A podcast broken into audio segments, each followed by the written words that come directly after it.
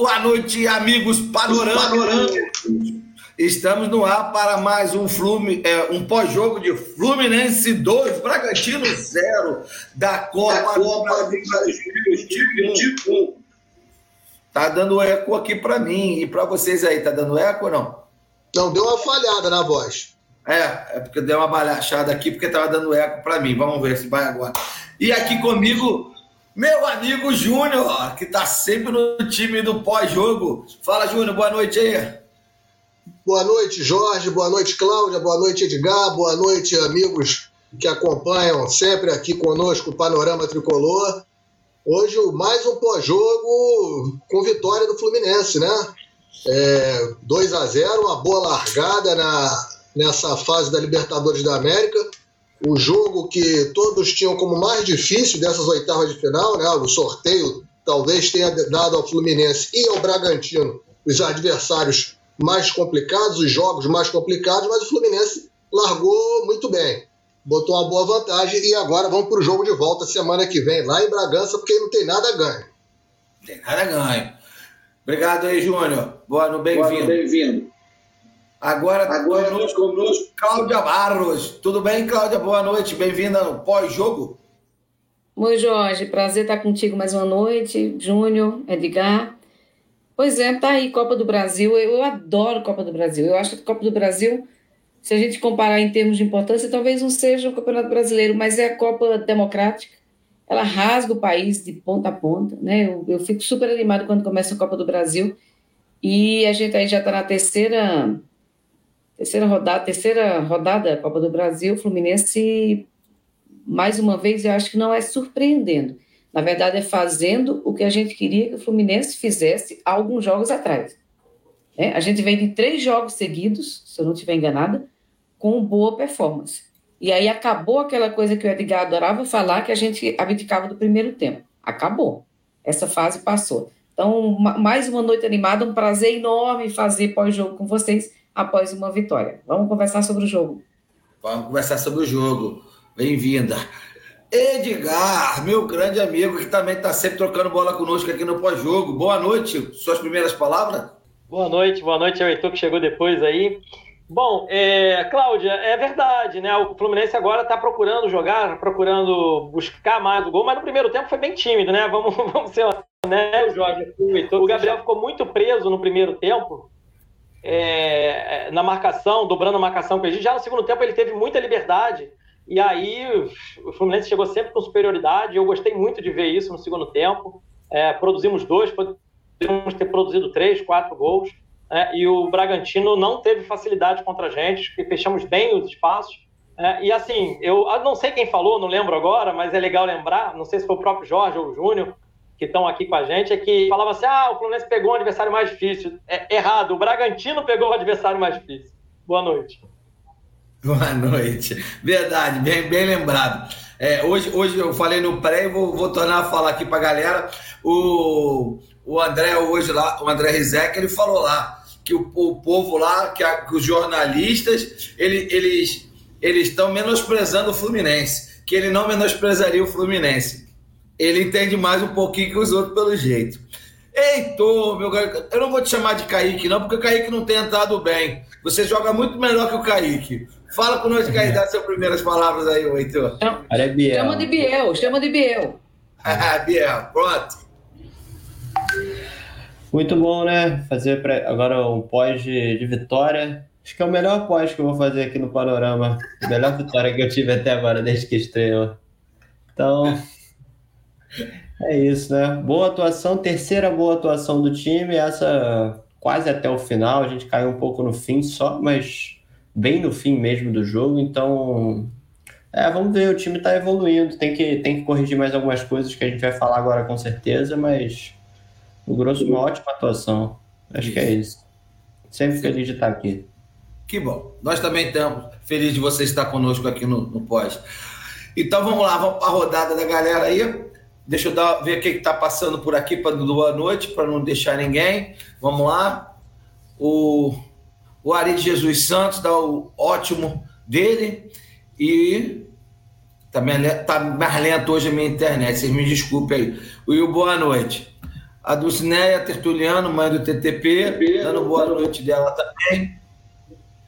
A, Dan, a Dani, a, a Dani está longe. A Dani, a Dani não está no porre, mas está lá na galera. Dani, beijão. Obrigado aí pelo apoio moral. Na próxima a gente está junto de novo. Tá junto eu estou fazendo, eu fazendo o trabalho de trazer todas as meninas para participar do pós-jogo também. A Mítia hoje, a Mítia entrou, hoje entrou no. Tô com microfonia pra caramba aqui. Tá. Vamos lá. Tá. Pode ser o som, vou diminuir mais um pouco. Boa noite aí do Anderson Ferraro, que está sempre com a gente. Nosso amigo Diniz. Diniz, vou, te, vou, vou lembrar de você para os próximos pós também. Fica tranquilo, que eu estou te dando uma. uma é, tô te poupando, como, como o rapaz lá, o Júnior falou que a gente estava poupando o Nenê quando sacou ele do time.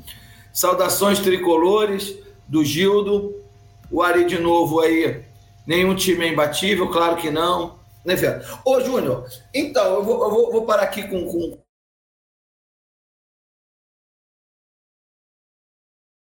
com o Ari de novo e vou já te passar. Você falou assim, é, falaram aqui, né? Acho que foi você. Ah, porque o adversário mais difícil do Fluminense foi o Bragantino.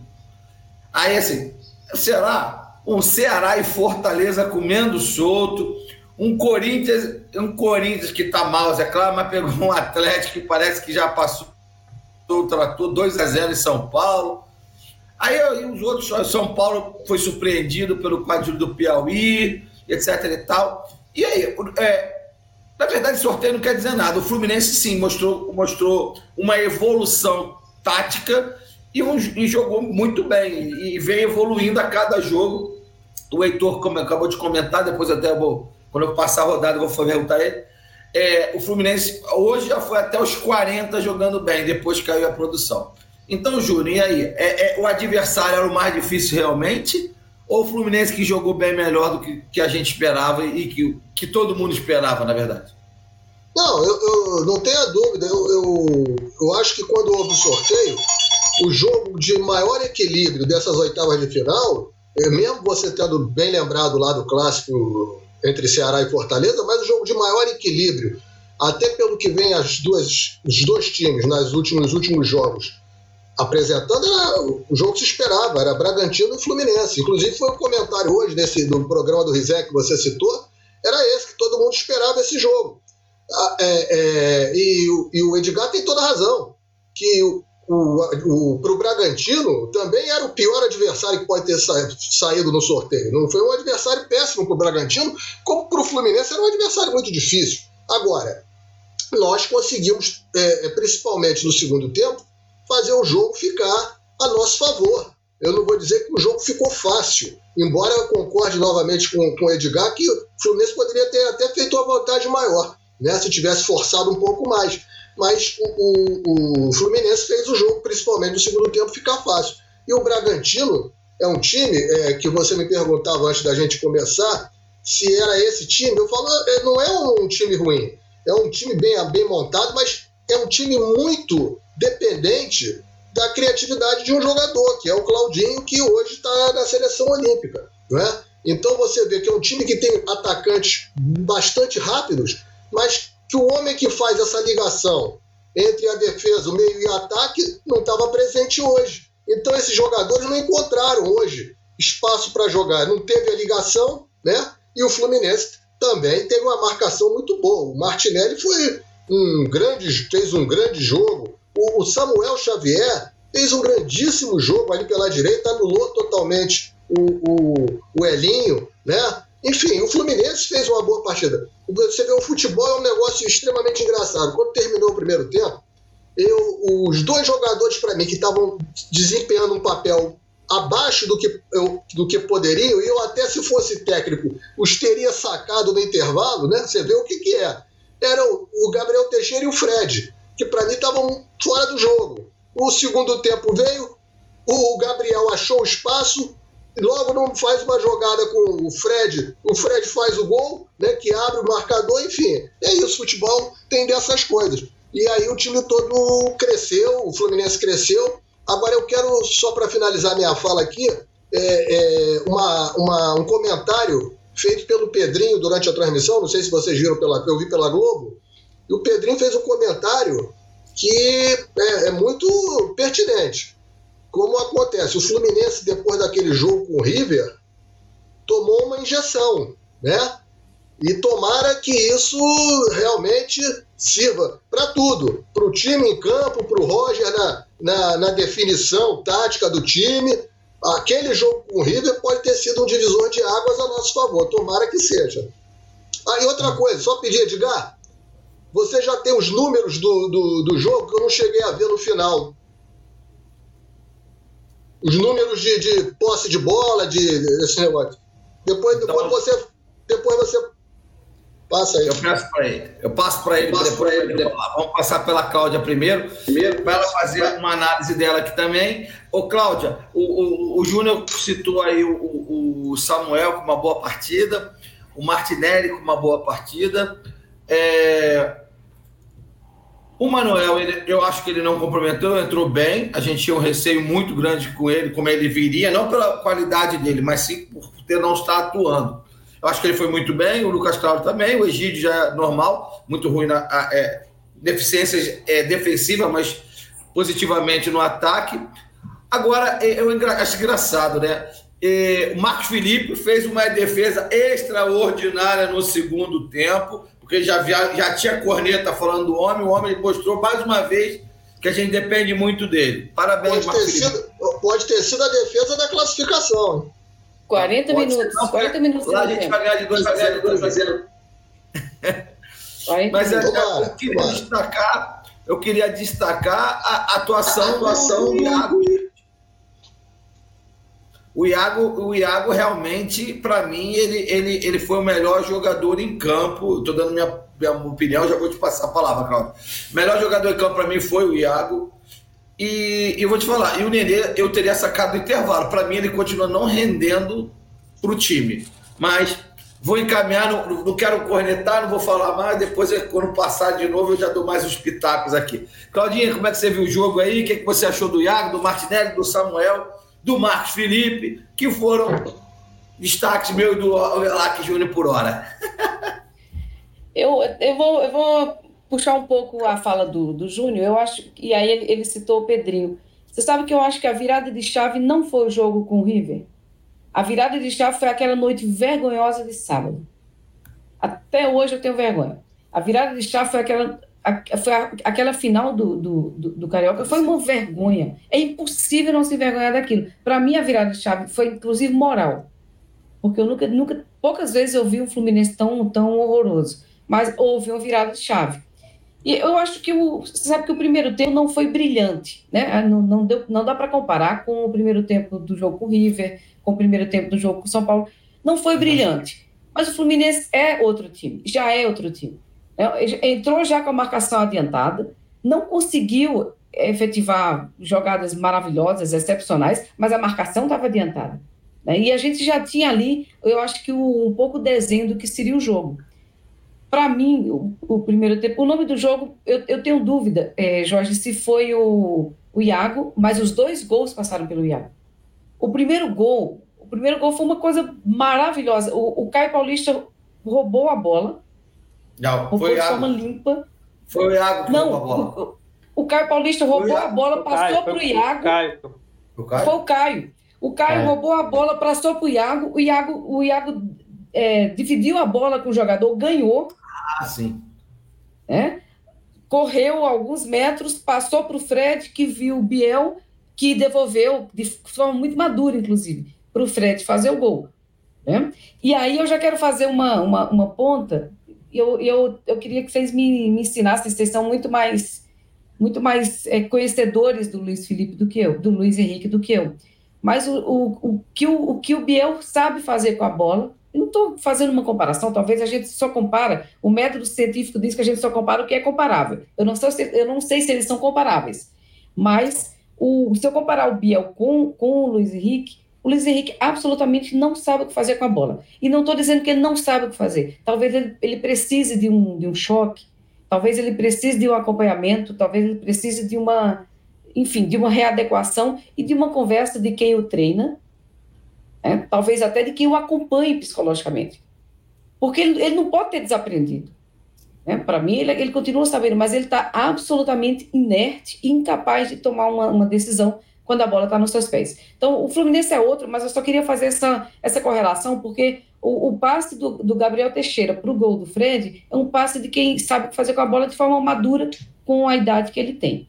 Né? Talvez a gente precise recuperar isso com, com outros jogadores. Para mim, e aí eu tenho dúvida se o nome do jogo foi o Gabriel Teixeira pelo que fez no segundo tempo, sobretudo, ou se foi o Iago. Em que pese o Iago vi já na última, no último, nos últimos jogos ele já vem sendo essa, essa segurança no meio de campo, né? Segurança no, na defesa, segurança na manutenção, segurança na, na, na, organização de jogadas, muitas vezes, e finalmente no, no passe de gol. Eu acho que, assim, no geral, e queria dar mérito também a Caio Paulista. Eu estou absolutamente apaixonada. Eu estou enamorando Caio Paulista. Porque o cara, o vigor com que ele entra em campo, a, a vontade de jogar e a capacidade que ele tem tido de muitas vezes não só roubar bola, a gente falou sobre, né, até brinquei no grupo lá do Cartola, eu escalei o, o Caio Paulista na primeira rodada. E aí, quando eu vi que o Paulista fez nove, quase dez pontos, eu falei, mas o que, que ele fez? E aí eu fui ver, ele tinha roubado nove bolas. Então, isso, isso mostra uma intensidade, isso mostra vontade de jogar e mostra uma função fundamental que ele tem feito para o time hoje, de, de manter a bola com o Fluminense. E queria ainda destacar uma outra coisa, Jorge, que é o seguinte: o Fluminense hoje ganhou praticamente todas as sobras. Talvez a gente esteja diante de um Bragantino fragilizado pela presença do Claudinho, mas eu não acho que foi só isso, não. Eu acho que o time se comportou e o time foi armado para ganhar o jogo. É muito diferente do que a gente acompanhou em outras etapas, em outros jogos. Então, a, a, as sobras de bola, eu não sei se esses números estão aí, mas as sobras de bola foram praticamente todas do Fluminense. E o Caio Paulista, o Caio Paulista, o Iago, tem uma, uma importância fundamental nessa, sabe, nessa mudança de postura do Fluminense. Eu acho que para começar é isso. Eu tenho, vou, vou votar talvez no, no, no, no, no eu fico em, em cima do muro entre o Caio Paulista e o Gabriel como nome do jogo. Ok. Pode ser os dois. Vamos botar os dois então. E aí deixar o povo falar aí depois. Depois até volto, na, na próxima vamos, volta eu pro lá, que afinal Vamos abrir a votação do chat, então, Jorge. É. É, o, o, o, o Ovelac falou e eu dei andamento assim como o melhor do jogo. Na verdade, ele nem falou que foi o melhor do jogo, mas eu vou dar a chance dele votar também. Fique tranquila. É, você falou tanta coisa importante aí nesse, nessas suas análises. Então, é, eu queria destacar uma delas assim a, não, é, não pode, é, não acredito que tenha sido só a fragilidade da saída do Claudinho que deixou o Bragantino desta forma. Eu também acho, concordo, assino embaixo aonde com você, porque eu concordo plenamente. Eu acho que o, o Fluminense veio cres, crescendo taticamente no jogo e, e, e, realmente não é só a falta do Claudinho. O Fluminense fez um, um, um bom jogo. E aí eu discordo de você. Eu acho que o primeiro tempo do Fluminense foi muito bom, só faltou o gol. Por exemplo, o, Bragantino teve uma chance no primeiro tempo e mais nada. Como teve uma no segundo tempo, se eu não me engano, e mais nada. Então o Fluminense estava muito bem postado em campo. Mas o Fluminense não fez o gol, mas ele teve o scout. Depois você fala aí. O Edgar vai ser o scout. É, acho que teve seis, seis escanteios no primeiro tempo contra zero. Então mostra que, que eles tiveram mais posse de bola, mas o Fluminense foi mais incisivo no ataque. É isso. Então, a, enquanto o, o Caio Paulista está todo mundo apaixonado, porque ele, ele mostra o que todo, todo, todo torcedor deseja ver: vontade e disposição. É isso que ele tem mostrado. A habilidade pode ser que ele não tenha, se bem que ele, cada dia que ele joga, ele está tendo mais confiança de tentar. Mas ele mostra vontade e disposição. Se os 11 jogassem dessa disposição, o Fluminense seria imbatível. Se bem que não é um time imbatível, mas o Fluminense seria imbatível. É. E o Luiz Henrique, eu acho que, que precisa ser acompanhado, sim, você falou muito bem. É, eles podem ser comparados, é, ele mostra ele tá, tá a mesma percepção que você, ele entra muito desatento, não sei o que está acontecendo com ele, não sei se está fora de posição, não sei se é, se é a responsabilidade tática que, é, que foi incumbida a ele, que não, que não era, que não era no, no time de base, não, não faz parte do, do métier dele. Não sei. Aí os amigos aí podem, se alguém quiser falar, levanta o dedo aí, eu já passo a lá se quiser. Ah, o Edgar, o Edgar não, desculpa, Edgar. O Júnior já falou lá que quer dar uma palavrinha também. Vai lá, Júnior, fala antes do Edgar, que eu já, já vou passar a palavra para o Edgar, ele já emenda e já fala dos caos. É, rapidamente, É só a questão do, do Luiz Henrique, a Cláudia levantou muito bem. O, o Luiz Henrique, é, na, na, na, base do Fluminense, ele sempre foi um atacante. Ele era um jogador que ele tinha um, um problema, que eu acho que tem que ser trabalhado nele, que é a tomada de decisão tomada de decisão dele sempre foi horrível. Né? Era um jogador que, na, na hora de tomar a decisão, seja para conclusão ou seja para o passe, ele sempre deixava a desejar. Mas quando ele vai jogar no time de cima, ele começa a ter uma atribuição que ele não tinha até então, que é ajudar a marcação do lateral. Né? Então, eu acho que isso está hoje, e embora ele tenha se adaptado bem a isso, melhor que o Gabriel que não sabe fazer, mas o Luiz Henrique até consegue voltar e auxiliar a marcação. Mas a partir daí, da roubada de bola ali, ele fica confuso, porque ele está fora do espaço dele. Ele jogava num espaço em que ele era, tinha muita velocidade e, e habilidade e, e, e uma formação física privilegiada para as categorias de base, que era entre as duas intermediárias, e dali ele escapulia em direção ao gol. Ele está lá atrás da linha. Então é muito espaço, ele fica, ele, ele fica ali sem saber que decisão tomar. Eu acho que isso é que tem que ser trabalhado nele. Ele hoje que entrou até sem muito essa função, ele se atrapalhou até com as bolas na, na frente. Mas eu acho que ainda dá para corrigir, porque é um garoto ainda, tem muita coisa pela frente. Mas é um excelente jogador, viu? É. Edgar, eu sei que é, você já deu uma comentada no, no, no pré-jogo sobre o, o, Luiz Henrique. Eu gostaria até que você. Você tinha levantado o dedo, provavelmente alguma coisa você quer pontuar aí. O que, que foi aí? Já pode emendar aí na, nas suas considerações do jogo aí, por favor.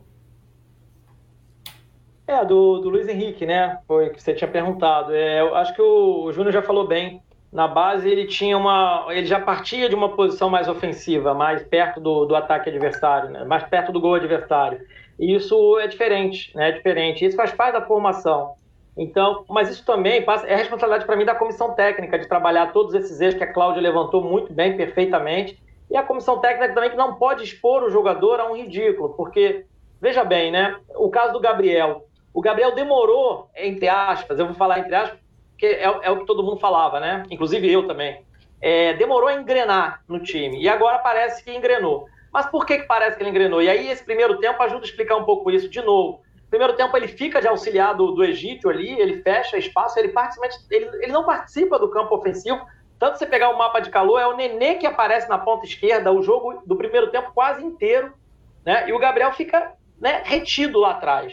No segundo tempo há uma inversão clara, eu acho que talvez isso tenha influenciado o Nenê sair irritado, porque o Nenê teve que ficar mais por dentro e mais recuado para liberar o Gabriel. E nessa liberação do Gabriel para o campo ofensivo, as chances começam a criar. E aí, de novo, não só o Gabriel, o Gabriel com o Iago, e eu já estou entrando, saindo do, do Luiz Henrique, já entrando no, no eixo do jogo.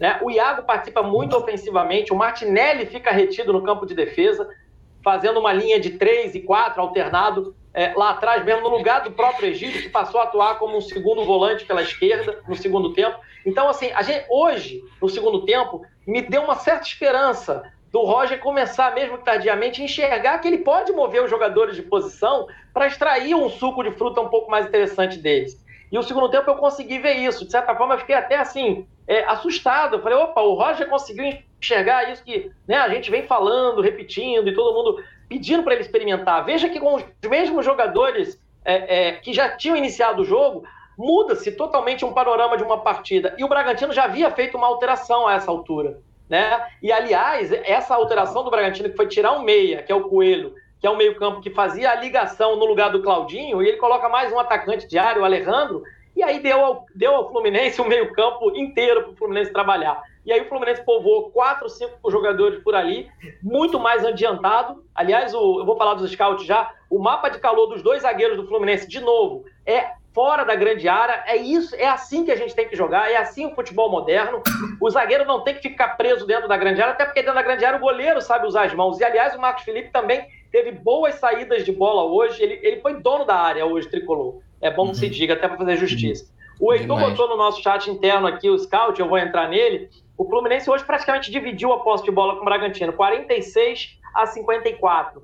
E é, e é, isso que a gente espera de uma equipe que atua mais ofensiva, mesmo que não fique com a bola, como a impressão que tinha era que o Bragantino estava com a bola, mas o Fluminense roubava o tempo todo, roubava o tempo todo, roubava o tempo todo. E dividiu a posse. Dividindo a posse, a gente fica mais próximo de produzir ofensivamente. E para eu finalizar, falar das finalizações, né? O Fluminense finalizou 13 e o Bragantino 4, das quais 6 a 1 né, e, e, na direção do gol. Claro que a gente pode pegar aquela primeira finalização do Bragantino que passa raspando a trave como um, uma grande chance, né, não foi imediatamente no gol, mas é uma grande chance. Então, poderíamos ter aí um cenário de oito grandes chances do Fluminense contra duas do Bragantino. Ou seja, são quatro vezes mais produção ofensiva do adversário e não vai passar só pela, pela ausência do Claudinho, né? Eu acho que eu estou com você, vocês já falaram, eu concordo 100%. É muito pouco a justificativa de a ausência de um jogador você perder toda a tua qualidade ofensiva. Passa muito pelo que o Fluminense produziu. O Fluminense dobrou marcação, ocupou o território impediu que o Bragantino tivesse vida fácil. O Bragantino tentou em algumas ligações diretas,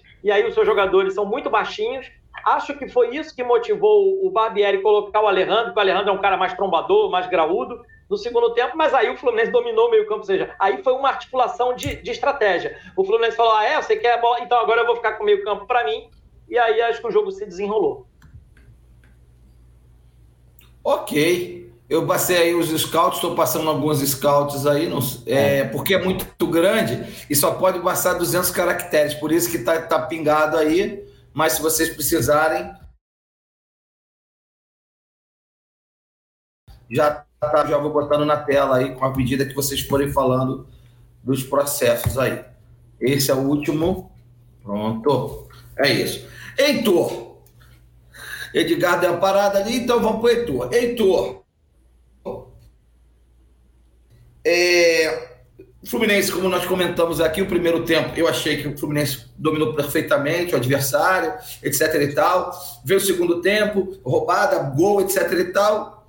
E, e juro para você que eu vou ser bem honesto, é, é, me, me, cansa, porque eu, eu, eu não vejo o Nenê sendo produtivo nesse time.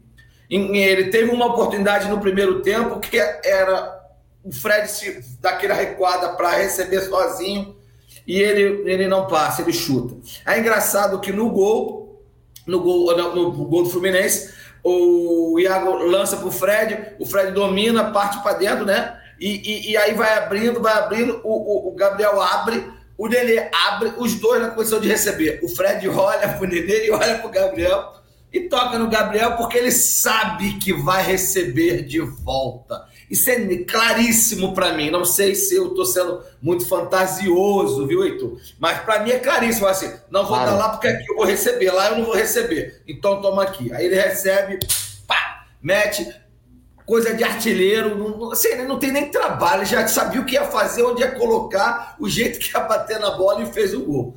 Aí corre, faz o segundo gol e e o Nenê em campo, até é, aí faz o, gol, o segundo gol com o Abel, que entrou muito bem na minha, na minha opinião. E aí tem uma jogada pela esquerda também, que o Egídio entra e, e o Nenê se logo para receber, não recebe, aí, aí sai puto, xingando, batendo pezinho, jogando braçadeira de capitão. Parece um menino de 18 anos que está sendo substituído.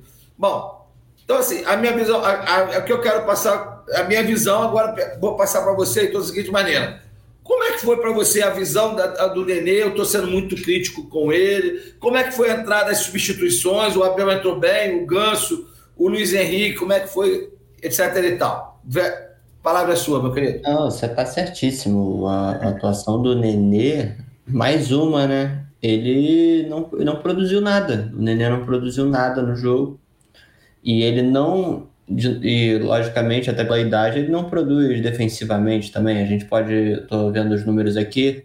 O, o Gabriel recuperou seis bolas no jogo de hoje. O Caio recuperou sete. O Nenê recuperou uma. Se o Nenê tivesse cumprindo uma função tática muito interessante, estivesse voltando muito para organizar o jogo, como o Ganso já fez um dia com o Diniz, se ele tivesse fazendo uma função muito importante, eu até entenderia ele de titular mas ele acaba sacrificando até outras peças, como o Martinelli Iago, por mais que ele volte mais, seja um pouco mais voluntarioso do que ele estava sendo antes do, do jogo contra o River, ele ainda tá, ainda tem muitas deficiências. Ele não, não consegue criar.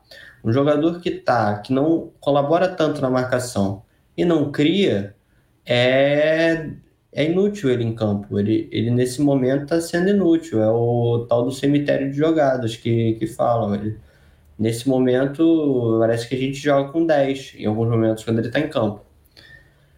É, falando de novo sobre o Caio e o, o, Gabriel, né? Eu falei os dois roubaram juntos 13 bolas, é muita coisa para jogadores de ataque. Estão ajudando demais, os dois entraram super bem no time. Falando das mexidas, o, o Abel, para mim, o único que entrou bem no jogo. O Abel Hernandes, de novo, mais uma vez, entrando bem demais, fez o, o gol ali com a perna ruim, né? E aí, no, as outras três mexidas sinceramente me, me, preocuparam um pouco. Os três, os dois garotos, né, o Kaique, o Luiz Henrique e o Ganso, que não é garoto, lógico, né, eles entraram abaixo, os três abaixo. Eu estava esperando muito mais, eu esperava mais um gol ali, naquele momento, com, a, com o Bragantino um pouco mais aberto, aquela, o Kaique e o Luiz Henrique entrando, achando que eles iam imprimir velocidade, não foi o que aconteceu o, o Kaique mostra uma oscilação natural para um, um jovem também da idade dele, tem que pensar dessa forma, né? E eu não acho nem que tem tanta culpa do Roger assim nesse momento, porque eles entrando no fim do jogo, eles tinham até liberdade ali para sair e criar jogadas, principalmente o Luiz Henrique teve várias chances e não conseguiu criar nada. O Ganso teve, como os pontas não deram muita opção, ele também não teve muita opção de passe e quando teve não aproveitou também.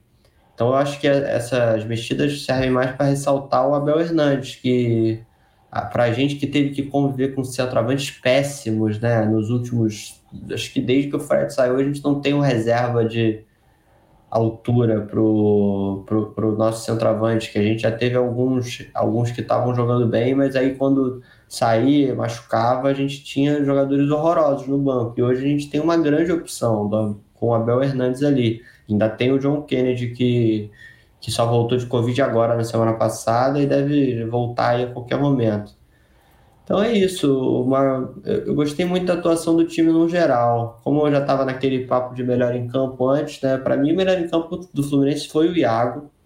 Para mim, ele, ele parecia ali o. parecia o Kanté para quem viu a final da Champions League, não comparando, lógico, mas o cara correu o campo inteiro, ainda foi lá dar assistência para o gol do Abel, né? O cara, ele desarmou várias bolas no jogo, recuperou muito bem e fez a ligação do, da zaga para o ataque muito bem. Sem falar, falando também do Martinelli, né? Que vem melhorando demais agora com essa, essa compactação mais mais para cima do time, né? O Martinelli, a gente já tinha falado aqui, ele ficava muito lá atrás, marcando muito atrás. Agora ele está podendo, junto com a linha, subir, compact, compactando com as duas linhas bem altas ele se beneficia muito desse jogo. Como o Edgar falou ali, dos, os mapas de calor dos zagueiros são ótimos. Os dois ali bem no meio de campo e o Marcos Felipe adiantado também, fazendo a função que ele não costuma mas saindo bem, saindo bem do gol, saiu para tirar umas duas bolas de fora da área, chutando. Isso aí dá uma, dá uma segurança para o time poder avançar as linhas. Então, dando uma geral aí, eu acho que dá para ver as evoluções sim do time. Lógico, e voltando para o começo, para mim o Nenê ainda é o grande problema. A gente vai ter que ver uma alternativa aí. Agora que a gente está sem o Casares, né? lembrando que muito tempo agora a gente vai ficar sem o Casares a gente vai precisar de alguém ali pro. A gente vai ver se o Ganso vai ser negociado. Se for negociado, a gente precisa ver na base. E não dá para dizer que a gente não tem. A gente tem o Matheus Martins que pode jogar ali. E, e também tem um cenário de poder colocar o Gabriel. Isso sem falar em mudança de esquema, né? Lógico, entrar com o Calegari talvez para fazer uma trinca de, de, de volantes, quase de volantes ali, mas os três chegam bem no ataque. Eu acho que é isso. Tem muitas opções aí e o Nenê ainda continua sendo a grande dificuldade. Ô Jorge, se tu me permite só um comentário, é, é, é com relação ao Nenê. Eu sei que tá, eu estou atrapalhando aí a, a, a vez do, do Júnior, mas é, o, o primeiro tempo mostrou bem isso.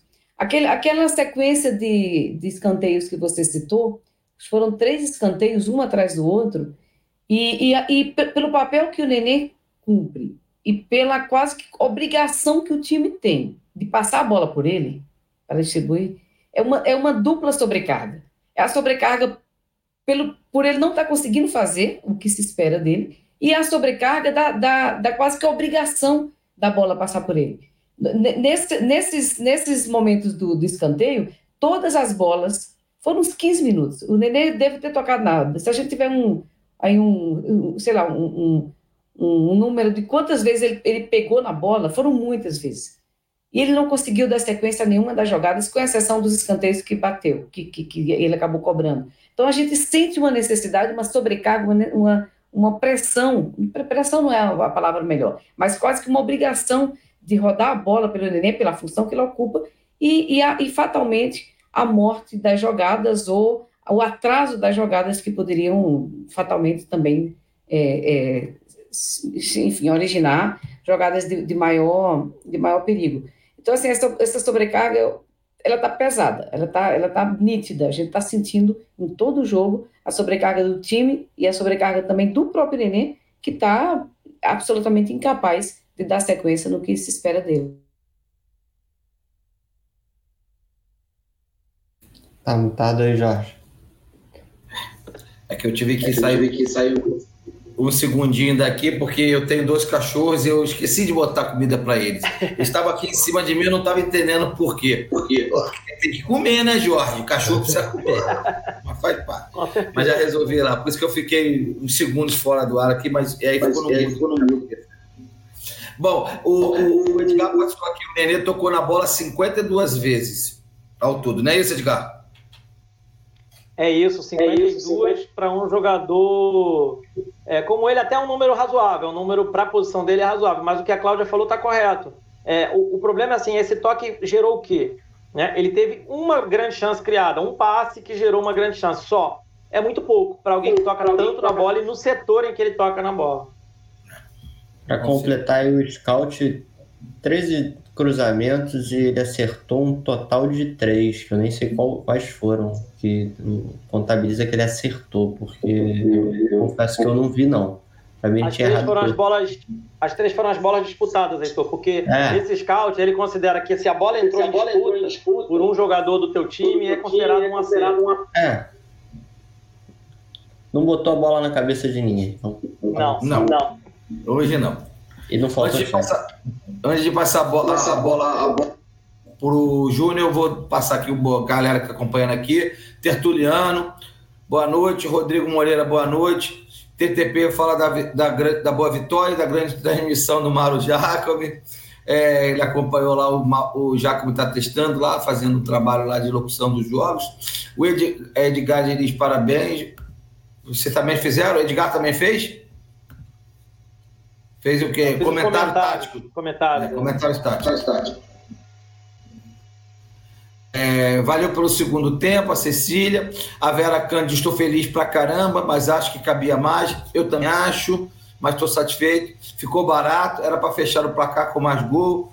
Gente, vamos comemorar os 2 a 0 porque foi, foi fantástico o placar e muito mais do que isso, o jeito que o Fluminense jogou. Eu acho que a gente tem que comemorar. Eu sei que todo mundo é crítico um pouco, né? Todo mundo quer mais, mas foi muito bom hoje, muito bom. O Samuel Franco, boa noite. O Anderson Luiz Souza da Silva. E faltou o Gabriel entrar no jogo no primeiro tempo. Caio Paulista muito bem. Fluxo se fez de morto, mas consegue boa vitória. Nenê, até os 33 minutos, não dá. Vence o Fluminense. Vence o Fluminense. E Laís Pereira, saudações de color. O Diniz eu só não vou para o Santos e nem para o time do Adair. É, é. Não entendi. Tá, depois você depois me traduz. Você me traduz. A Neil, Neil, saudações tricolores. E o Marcelo, de novo, gostei da atuação do time hoje, para avaliar, avaliar e da atitude patética na saída. Ô, Edgar, você falou qual era o craque para você. Olha, é, é, é, é, muito difícil um jogo como esse para mim escolher, né? Não, de verdade. Se você pegar o número, o número frio, o Gabriel foi o melhor em campo, assim, por, por, por ele ter feito a mudança de, de, postura, porque o Iago jogou regular o jogo inteiro da mesma maneira. O Iago participou muito do campo ofensivo no primeiro e no segundo. O Gabriel ficou proibido de participar no primeiro, né? Mas o momento em que ele pôde se liberar para jogar, ele incendiou o jogo, ele acabou literalmente com o jogo. E aí o Iago era o que ele precisava, alguém para associar com ele, porque o Nenê é isso que vocês já bem, já bem descreveram. O Iago tentava jogo com o Nenê, o Nenê ou conduzia ou ia para a ponta esquerda e cruzava na área de qualquer jeito. É, então, assim, o, o eu, eu gostaria de dividir para os dois, né? O Iago é uma barbada, ele correu demais, tal, tal, tal. Mas o jeito que o Gabriel jogou o segundo tempo, para mim, vale. Eu gosto de jogador assim, jogador que desmembra o adversário, adversário que faz significar a palavra craque, né? Que é do inglês de quebrar, de, de destruir aquilo que estava funcionando do lado do adversário. Então, para mim, eu vou ficar com o Gabriel muito em função disso. Beleza. É, Overlack, Júnior, eu vou lhe passar a palavra em breve, mas é, a gente está é... muito crítico, Overlack, ou, ou, ou, é isso mesmo, a gente, do, do Nenê a gente tem que esperar mais mesmo, ele não tem dado esse mais, e o Roger não encontra uma maneira de fazer ele render mais no time, o, o, e esse negócio de travar o Gabriel, isso está tá prejudicando a coletividade. Afinal de contas, o Fluminense passa, Fluminense passa mais com, com, com o Gabriel solto. E aí o Iago, eu vou te falar, você e eu somos contemporâneos. É, a, a, a, meninada aí não deve nem lembrar, mas a gente que é contemporâneo, a meninada, incluindo a Cláudia, claro, né? É, não, não deve lembrar. É, o, Iago, o Iago me lembrou muito o delay, cara. É, eu estou muito otimista com, com essa coisa. Eu sei que posições, de, mas ele me lembra muito o delay na, na jogada, na verticalidade da bola, essas coisas mais. Fala comigo aí, o que, que você acha? Eu estou muito otimista. Eu muito... Não, eu só vou mais longe que você, cara. O Iago, eu tinha até falado no pós-jogo anterior, me lembra muito o Didi. Um jogador até que o, pan, o Panorama hoje fez, é, colocou o Didi numa das suas postagens hoje, o jogador que teve no Fluminense entre 1969 e 1973. Né? Então, é, com certeza, Heitor, Edgar, Cláudia não viram jogar. Então é. me lembra muito o Didi, que era chamado Didi Beija-Flor, porque ele fazia muito esse trabalho do Iago, ele mordia o campo todo, ele tava, era uma figura aquela marcação cerrada e quando roubava a bola, ele não pegava a bola, ele já, ele já sabia o que fazer, ele conduzia a bola, lançava quando fosse o caso, ou se o Samarone tivesse com a marcação, que normalmente o Samarone estava muito marcado, que era o nosso homem de, de, de saída de, de, lançamento, era o camisa 10, era o nosso homem cerebral, o Didi também fazia esse papel. Então o Iago me lembra muito esse trabalho do, do, do Didi, né? Eu fui um pouquinho mais longe que você. Agora, ah, é, voltando no, no, no, Nenê, eu acho que o problema nosso com relação ao Nenê é que a gente espera do Nenê alguma coisa que ele não vai nos entregar nunca, porque ele nunca, nunca entregou. O Nenê nunca foi o cara cerebral de time nenhum que ele jogou. O Nenê é aquele que nós antigamente chamávamos de ponta de lança. Tá entendendo? E eu, eu, ele, quando chegou no Fluminense, é, todo mundo achou que o Nenê fosse ser o camisa 10 do Fluminense, o homem que fosse ser esse, esse jogador cerebral. Ele não é, nunca foi e não vai ser. Ainda mais agora no, é, é, no final de carreira. E aí ele acaba ficando nessa situação aí, porque ele, ele é um homem de quem se espera alguma coisa que ele não vai entregar. E o que ele poderia nos entregar que era aquele homem de estar tá jogando lá na área para tentar alguma, ele também não vai ter mais condições de fazer com, né? Ele pode ter, um, como teve ano passado, um, um, ano excepcional, mas não vai ter isso esse ano, não vai ter no ano que vem, porque já vai fazer 40 anos, né? Então cai nesse problema. E aí nós temos o outro, que o Heitor é, colocou. Como é que nós vamos resolver essa situação? Né? Que, que nós temos para colocar no lugar do, do Nenê?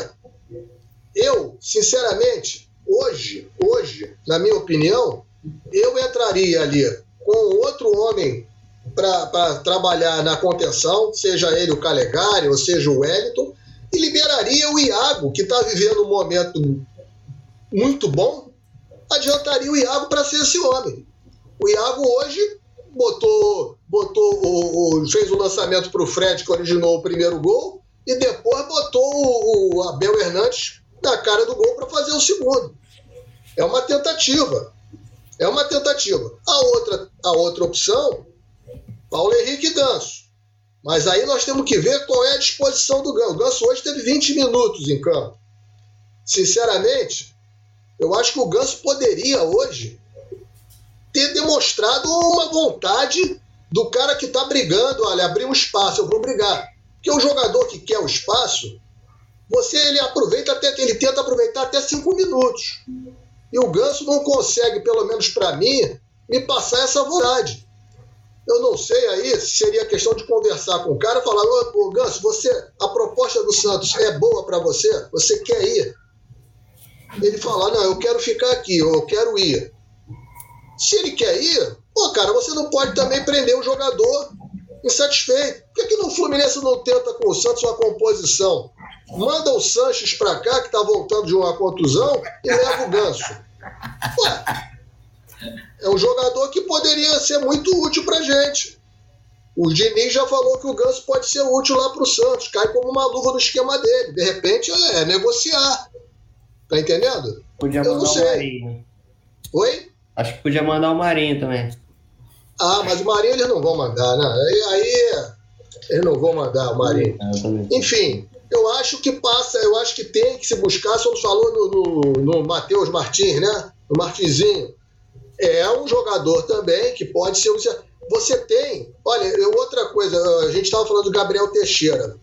A minha única discordância é que eu acho que o Gabriel, no primeiro tempo, até falei que eu teria tirado, porque eu não gostei do rendimento dele, mas eu não, não acho que esse rendimento do Gabriel, no primeiro tempo, se deveu ao fato que ele está preso na marcação. Eu acho que se deveu ao fato do Egídio hoje ter jogado como ala e invadiu o espaço do Gabriel pela esquerda, o Gabriel não se achou. No segundo tempo, ele descobriu que ele pode jogar no corredor entre, entre a lateral do campo e o meio. E ali ele se achou no segundo tempo e mandou no jogo. E pode ser uma opção também de um jogador atuando naquela faixa ali para tentar suprir essa ausência de um homem de criação ali por aquele setor. Aí o Roger tem que quebrar, quebrar a cabeça, quebrar a cabeça para definir. O fato é que eu vou repetir uma coisa que eu falei semana passada. O Fluminense precisa, como todos os times, ter momentos de pressão no campo de defesa do adversário. E tendo Fred e Nenê ao mesmo tempo no time, isso é quase impossível. Então eu acho que vai chegar um momento em que vai ter que ter essa definição por parte do Roger.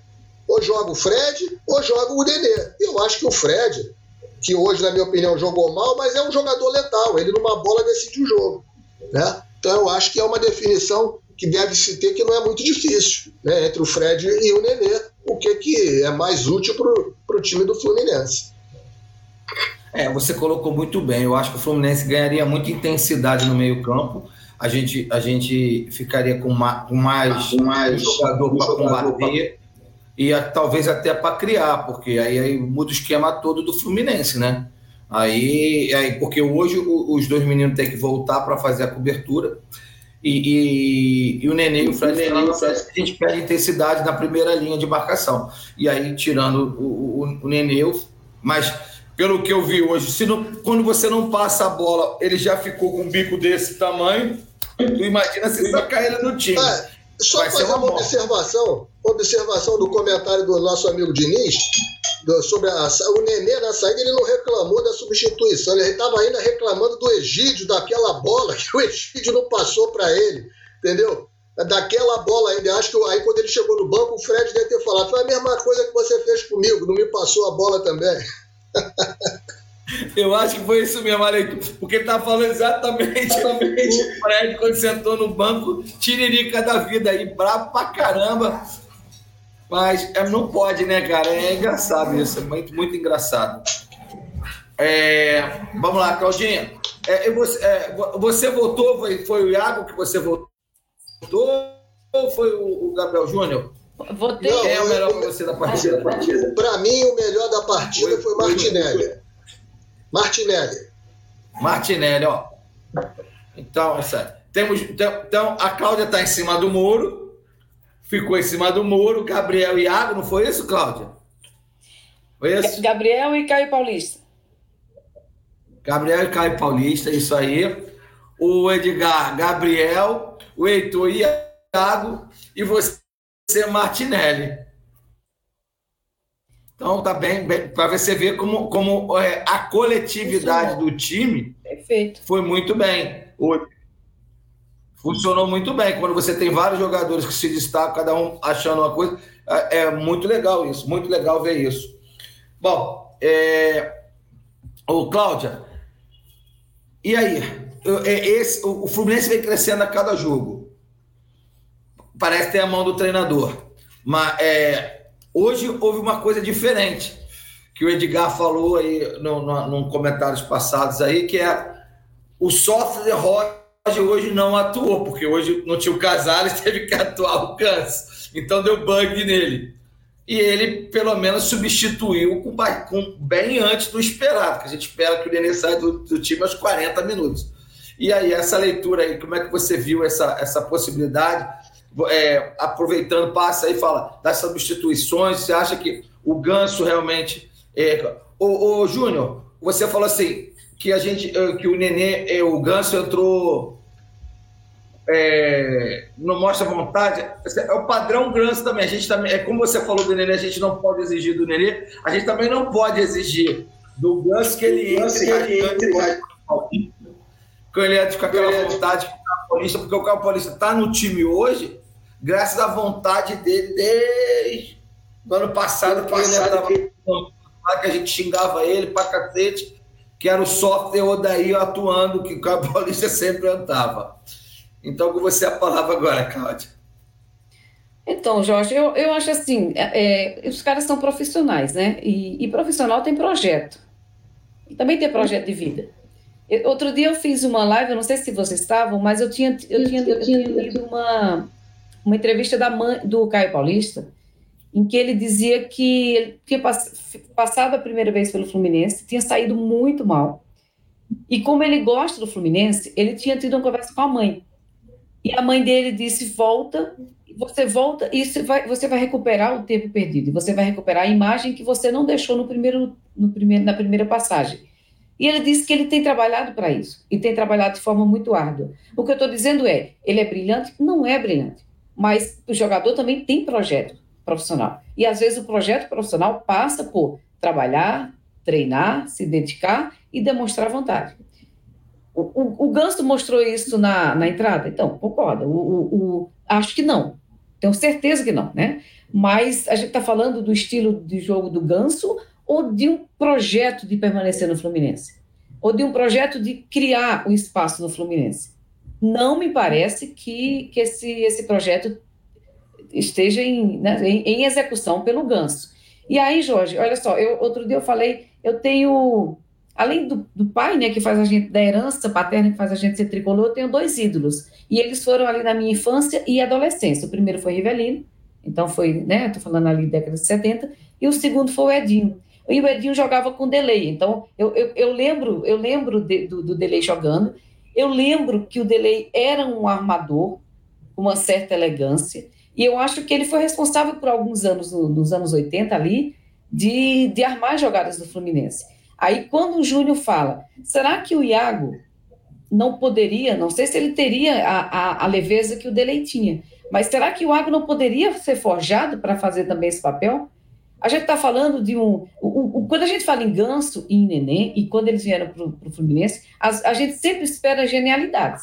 Eu esperava, pelo menos. Eu sempre esperei do Ganso aquela bola linda, magistralmente colocada para um, um, enfim, para uma jogada definitiva do clube. Porque, para mim, eles têm essa característica da, de, de serem craques, ou de ter, terem sido considerados craques em um determinado momento da sua carreira. A gente não está falando disso com o Iago. Mas a gente pode forjar jogadores. E a gente pode forjar jogadores para um esquema que você é, monta em função dele. O Delay foi forjado. O Delay foi esse, esse papel ali nos anos 80. Pode ser, uma, pode ser uma solução. Eu não espero absolutamente nada do Ganso. Com todo respeito, acho bonito demais. Quando o Ganso pega na bola, me, sabe, me apetece, assim. Acho, acho, é, é um cara muito elegante, uma posição linda de ver, mas, afinal de contas, no final, né, no final das contas, que resultado o Ganso está dando? Então, eu acho que, assim, é, é, é, Jorge, concordo com os meninos, eu acho que a gente já falou, comecei falando do, do Luiz Henrique, e quando eu falei do Luiz Henrique, eu sempre lembro do Mariano. O que o Cuca, para mim, fez duas, duas, na verdade, dois milagres em 2009. O Cuca tirou a gente da, da Série B e o Cuca recuperou o Mariano. Eu não sei se vocês lembram o Mariano de 2008 e se vocês lembram, o Mariano 2009, a gente tanto lembra que lembra que terminou na saída do Mariano. Né? O Cuca recuperou o Mariano. E eu lembro de entrevistas, eu lembro de conversas em que ele falava disso. Ele estava trabalhando o Mariano. Então é possível trabalhar. O jogador de futebol é trabalhador. Né? A gente tem genialidades, tem, tem, tem talentos, talentos mas tem mas... trabalho. Se a gente pensar nessa lógica, é possível, sem dúvida, é, trabalhar com possibilidade de substituição para um, o Ganso e para o Nenê. Concordo 100% com vocês, que eu acho que nesse momento é, sacaria os dois de qualquer possibilidade hoje de. E o Ganso, pelo que fez nesses 20 minutos que entrou no segundo tempo, Júnior. Absolutamente, Absolutamente difícil. Ô, ô Jorge, só, só, me permite uma coisa, um, só sobre o delay ainda, que você citou e a Cláudia também, lembrar que o, o delay, quando ele vai para o Fluminense, do Volta Redonda para o Fluminense, e ele joga, é, se não me engano, 7, 7 6, ele joga de, da, da base 7 6, 7 7, 7 8, 7 9, 80, ele sobe. O Delay era cabeça de área, camisa 5. Aquele meio-campo tinha Delay, Gilberto e Mário Português. O Mário, Mário Português, Português era o camisa 10. É né? E era o, o cabeça pensante. Quando o, o, o Mário sai do Fluminense, se não me engano, final de 81, início de 82, Delay vai ser o homem lançador. Ele passa nem a ser o 10, ele vai ser o 8, meia direita, né? Camisa 8. Então é mais ou menos o que a Cláudia tá, tá colocando. O Delay se forjou de cabeça de área, se forjou um homem cerebral de meio campo, inclusive lançador, e faz até o lançamento do famoso gol do, do Assis. Exatamente. É, é, é, lembrando sempre que o Iago era 10, voltou para 5 e agora a gente quer botar ele na 8. Pô, eu acho que para ele vai ficar bem. Ah, ele falou essa semana que ele joga em qualquer de, posição de, do meio. De passar a bola aí. O Iago. Eu também, Iago eu também meu irmão, eu sou. Com o Odaí, falar, chegou a jogar aberto pela, pela direita, já chegou a acontecer. Pela direita.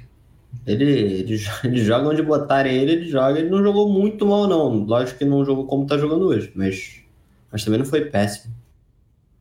Ah, mas quando ele quando, quando daí eu, eu cheguei a cornetar ele sim, porque ele não, não, rendia o que ele rende hoje, não. Porque e ele realmente você não corneta, é um meio campo fluminense e, e, a gente precisa ficar esperto.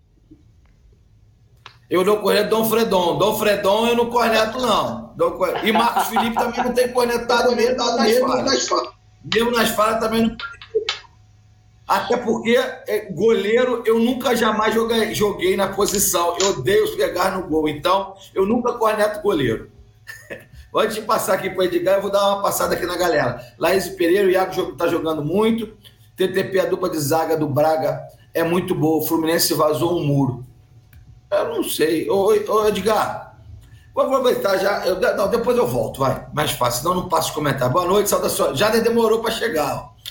É, Luiz Henrique Rita, acorda, moleque. É, Edgar, Edgar, falamos que tinha que acionaram mais o Gabriel Teixeira.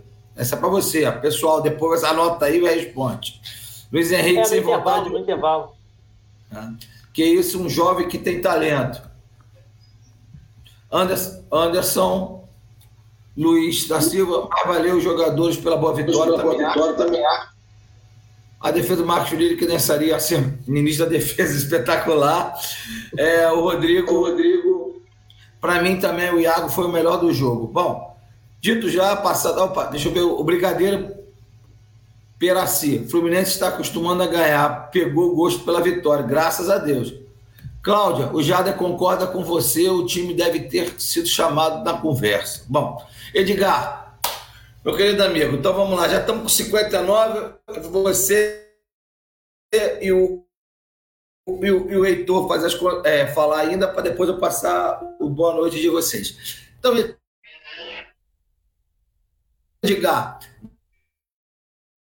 diga aí time do Fluminense, terceiro jogo. Eu vejo uma evolução clara você que gosta de analisar os esquemas táticos, isso vem passando por, por posicionamento com as mesmas peças. Você já comentou isso também, por isso eu estou falando. E daí para frente, como é que a gente pode melhorar mais ainda esse time para que ele seja não imbatível, porque não existe time imbatível, mas que a, que a gente so, sofra menos e ganhe mais fácil do, do, do City. Do é, City, eu vejo, eu vejo do City. Não, do Chelsea. Do Chelsea, do Chelsea. Ou como diria o Mourinho, Celso. É, eu, eu, vejo algumas coisas aí, Jorge. Então, o segundo tempo, como eu já comentei na outra fala, eu vejo que o segundo tempo deu a mim uma esperança de que o Roger pode acertar, mesmo com as mesmas peças, movendo aqui e ali, fica mais aqui, fica mais ali. E os próprios jogadores vão entendendo essas relações. Aí eu, eu concordo um pouco com o Júnior quando ele fala: ah, o Gabriel percebeu que podia ir.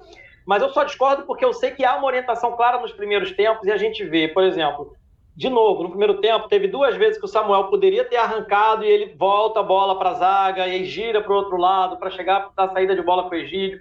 É, esses padrões a gente consegue enxergar né, em momentos dados do jogo. Quer falar, Jorge? Diga, diga. Eu quero dar um adendo nessa sua fala aí.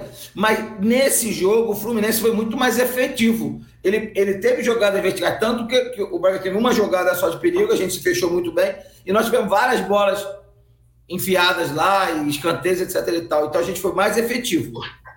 Não? Não, foi. Eu, foi, eu, tô, eu tô tentando alertar-se para um padrão né, que se repete. E aí a Cláudia falou desse padrão, por exemplo, do Nenê. A bola tem que passar pelo Nenê. No primeiro tempo foi muito isso. Toda bola tinha que passar pelo Nenê. O time se trabalhava para girar, girar, girar, tocar no Nenê. E aí do Nenê podia sair qualquer coisa. Ou ele dá aquelas famosas bundadas, uma tentativa de calcanhar que ele deu ainda no início do primeiro tempo, que quase culminou num contra-ataque, quase não, culminou num contra-ataque muito perigoso do Bragantino.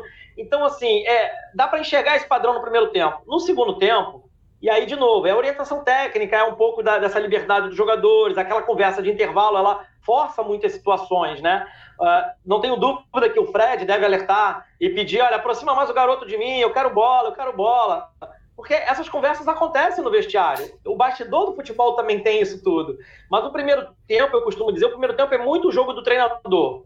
Né? É, o treinador controla tudo, como é que sai a bola, quem pode atacar, quem não pode atacar, quem fecha quando o fulano sobe tal. No segundo tempo, se desenha, apesar dos. É, muito na criatividade dos jogadores. E aí eu concordo, assim como eu falo, eu estou concordando um pouco, mas também alertando para um padrão. Né? E aí o que você perguntou, é, o que vocês falaram aí do Ganso, tal, tal, tal, é cansativo falar do Ganso, não pelo Ganso em si, porque assim, eu acho não dá para a gente analisar o Ganso, no, pelo menos na última temporada, 2020 vamos ser honestos, né? Ele não tinha chance de jogar com sequência. Ele não teve nenhuma sequência de dois jogos. Dois. Não estou falando nem de dar ele cinco jogos seguidos. Ele não teve sequência de dois jogos na temporada de 2020. Né? E 2021 também. Ele não teve sequência. Então, é muito difícil ficar analisando e comparar Ganso, Nenê, é, é, é Luiz Henrique. Né? O que dá para a gente ter de dados práticos e palpáveis é o Nenê. O Nenê nós temos dados palpáveis ele é um jogador a menos no esquema do Roger. Né? Isso fica muito nítido nas partidas. Os momentos em que o Nenê se sacrifica, contra o River a gente falou muito, elogiou o Nenê ter voltado muito, ter fechado espaço, ter participado das situações de início de jogada, o time jogou muito bem e construiu o placar. Né? Ainda no primeiro tempo, olha só. Nesse jogo, o Nenê no primeiro tempo continuou com aquela liberdade dele e ele tinha que receber bola. O time não produz gol. No segundo tempo, ele volta a se sacrificar, recua, e aí também tem um pouco do entendimento do jogador que ele pode contribuir de outra forma, e aí libera o Gabriel, libera outras situações. O próprio Iago ficou soltinho como pinto no lixo, e o Fluminense produz muito ofensivamente. Então, assim, passa por esses ajustes, Jorge, que o Roger com certeza está enxergando, é aquilo que eu sempre falei. Eu não acho que um treinador como o Roger é um burro completo eu acho que ele tem atitudes muito lentas, muito lerdas, e que ele seguramente seria chamado de burro lá pela, pela arquibancada. Eu estaria gritando isso seguramente em vários momentos. Né? Por quê? Porque insiste em situações tão claras que não está extraindo o melhor dos atletas. Aí, por fim, para eu finalizar, uma preocupação muito grande que eu venho tendo, eu venho falando isso, e eu vou falar mesmo quando o Ganso sair, não é pelo Ganso, de novo, né? não é pelo Ganso. E aí o Heitor, eu vou pegar um pouco a fala do Heitor, a preocupação. Vamos lá, rapidamente, é, é, Jorge. Miguel, Marcos Paulo, Michel Araújo, agora o Ganso, todos estão sendo sacrificados do time. Será que todos eles viraram perna de pau de repente? Não podem jogar? Aí tem uma coisa muito em comum. E, todos eles ameaçam a vaga do Nenê. Isso é uma coisa clara e óbvia e palpável e não tem, não adianta ninguém lá de dentro do clube dizer não, não é bem assim, papapi, papapó, porque a gente sabe que é um discurso mentiroso. O próprio Roger ele fala uma coisa que para o Nenê não vale. o, o Heitor destacou roubadas de bola do Caio, do Gabriel, de toda a meninada que joga na frente, exceto o Fred, né? O Nenê não participa de nada disso. O Nenê não rouba. Mesmo quando ele aproxima e recua, ele não faz o que o Roger pede outra. Aí é uma informação mesmo, tá? A gente sabe que tem colado no vestiário lá do Fluminense, não sei se o Júnior tem informação melhor do que a minha até, é, cobrando isso dos jogadores de frente. Que os jogadores de frente têm de ser a primeira linha de roubada de bola. E, e o Roger cobra cinco roubadas, ou interceptações, ou roubadas, ou corte, de cada jogador de frente no jogo, por jogo. É aquela tal coisa que o scout, né? O scout cobra isso. Então, assim, para finalizar, é, eu acho que se a gente abrir mão de uma posição no campo. A gente já abre a posição do Fred, né? E aí, tudo bem, eu concordo, acho que o Fred é o Fred, tá tudo certo. A gente já abre a, a mão dessa posição do Fred para ter o Fred, né? E aí a gente abre mão do Nenê também, eu acho isso muito complicado. Daqui a pouco a gente vai abrir mão de mais qual posição? Porque eu tenho medo também, sabe, Jorge, amigos, é, e Cláudia, e amiga, e que daqui a pouco a gente alce o Iago, ou até o Caio Paulista, uma posição de semideus, e aí tanto faz fazer três, quatro partidas em que eles não produzem. Não, mas olha, tem crédito, ele fez aquele gol contra Santa Fé e tudo mais. Eu acho que um clube minimamente sério tem que cobrar a produção todo jogo. Assim, sabe? Eu não estou dizendo queimar o jogador quando ele não vai bem numa partida, não é isso que eu estou falando. Mas as cobranças têm que ser, tem que valer para todo mundo. Olha, meu camarada, tem cinco jogos aqui amontoados que você não me roubou uma bola. Assim, não dá, não consigo jogar com você mais tá? Eu vou botar fulano, desculpa e tal, tal, tal. Então a gente vê isso acontecendo com todos os jogadores, todos, incluindo com o Ganso. Mas a gente não vê isso com o Nenê. Ele pode até perder pênalti do jeito que perdeu, que tá tudo certo. É. Bom.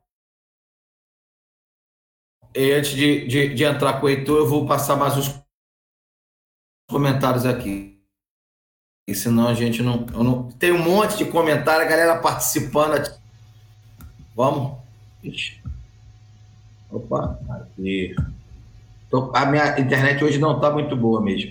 Ontem, é, ontem come... o Rodrigo falando que ontem comentou que a virada do Marcão foi 5x0 para o Corinthians e pode, pode O time hoje tem postura totalmente diferente de antes. É, tá com mais pegada.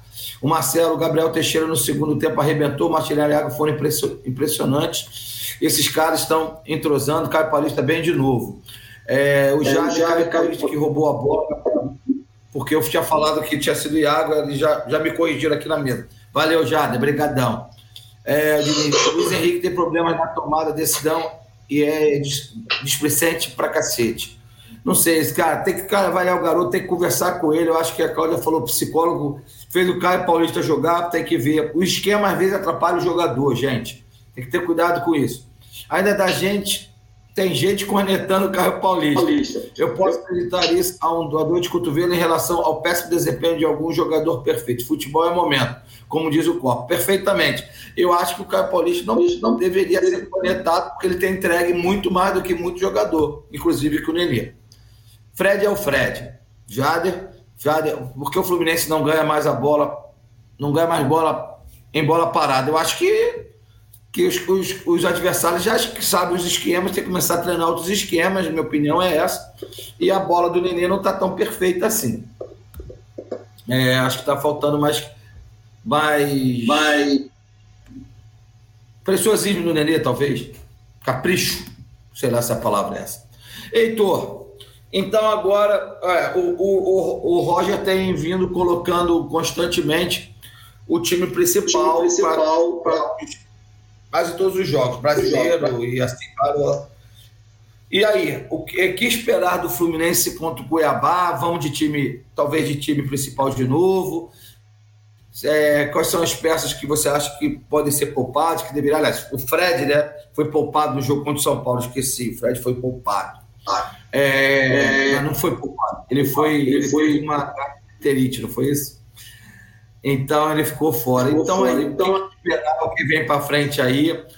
É, é. Se bem que o Abel tá muito bem, né, cara?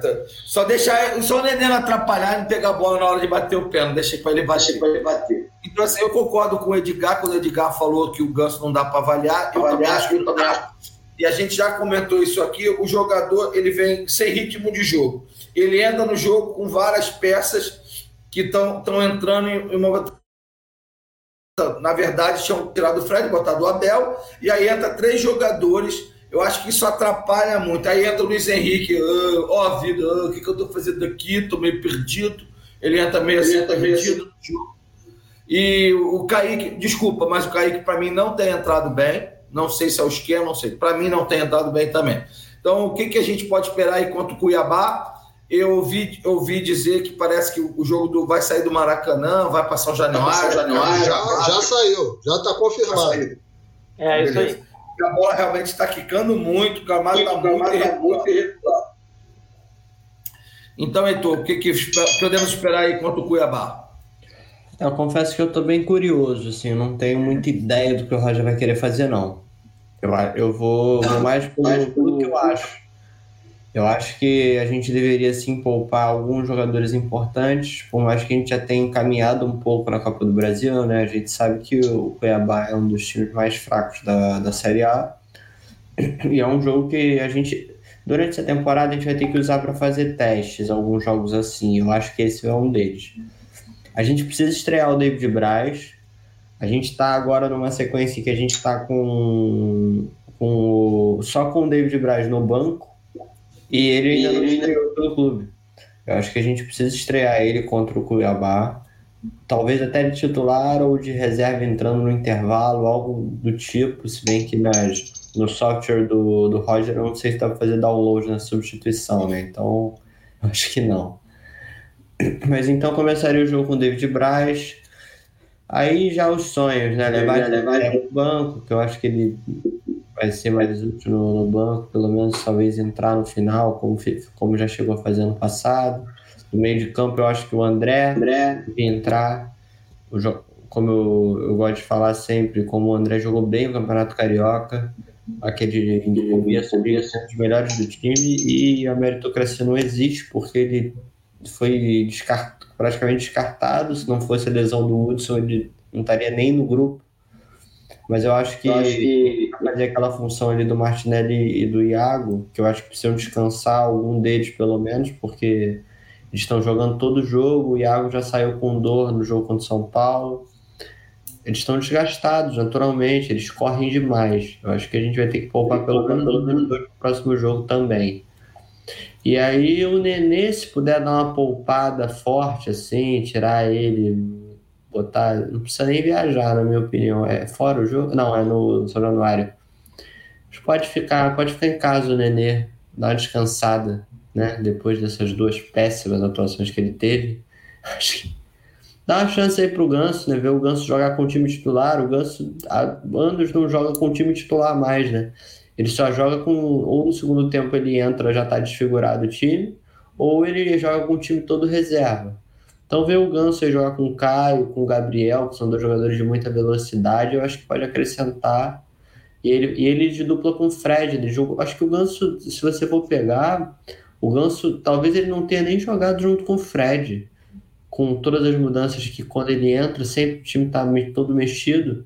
Jogou assim, jogou assim. Jogou jogar? Acho que jogou contra o Vasco. O Ganso, o Ganso hoje completou a partida de número 89 com a camisa do Fluminense. Entendi.